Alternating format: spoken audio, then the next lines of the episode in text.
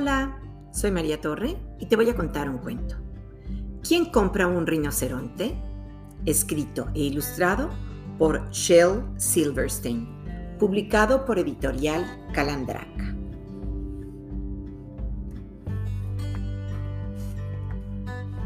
Dedicatoria para Meg y Kurt.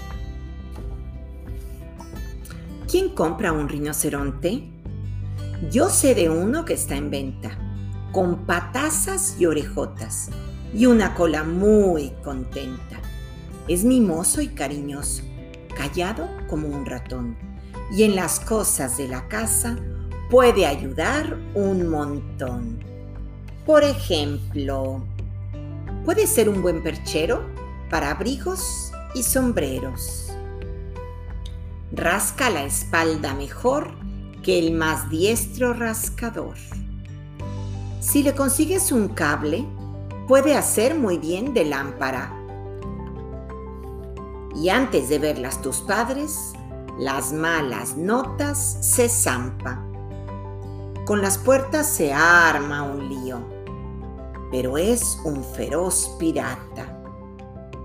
Y si es preciso, a tu tío puede abrirle alguna lata puede compartir contigo las caricaturas del domingo. Juega encantado a la cuerda y la maneja con gusto. Siempre que cuando le toque, salte él también, como es justo.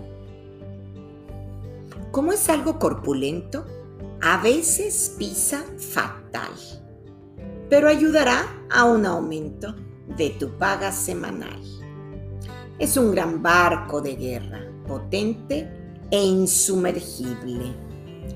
Pero un viaje a la bañera es misión casi imposible. Es un sillón súper cómodo donde podrás descansar. Pero resulta algo incómodo si es él quien se va a sentar. Ayuda de maravilla a tu abuela a hacer rosquillas y si un castigo amenaza a pesar de tu inocencia, tú no ofrezcas resistencia. Él es tu mejor coraza. Cuando la noche es glacial, acurrucado en tu cama, da un calorcito especial. Y ni el más listo lo pilla cuando a la nevera baja por la noche de puntillas. Limpia la mesa de restos sin dejarse ni una miga. Juega bien a bandoleros, alto, la bolsa o la vida. Le divierte más que nada la sorpresa inesperada.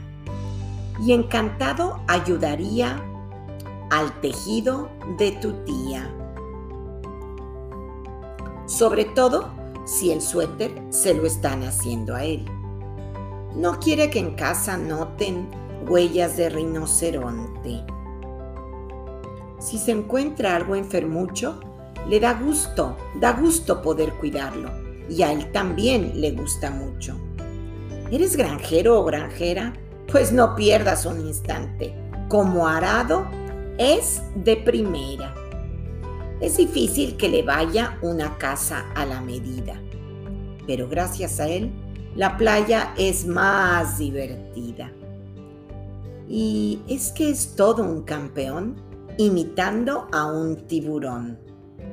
A falta de tocadiscos, es el mejor pinchadiscos. Y aunque ponga cara adusta porque el modelo le irrita, en las fiestas, si te gusta, lo vistes de señorita. No hay cosa que más le emocione que jugar al escondite. Sabe aceptar un sermón y se le quiere un montón. Y colorín colorado, este cuento se ha acabado.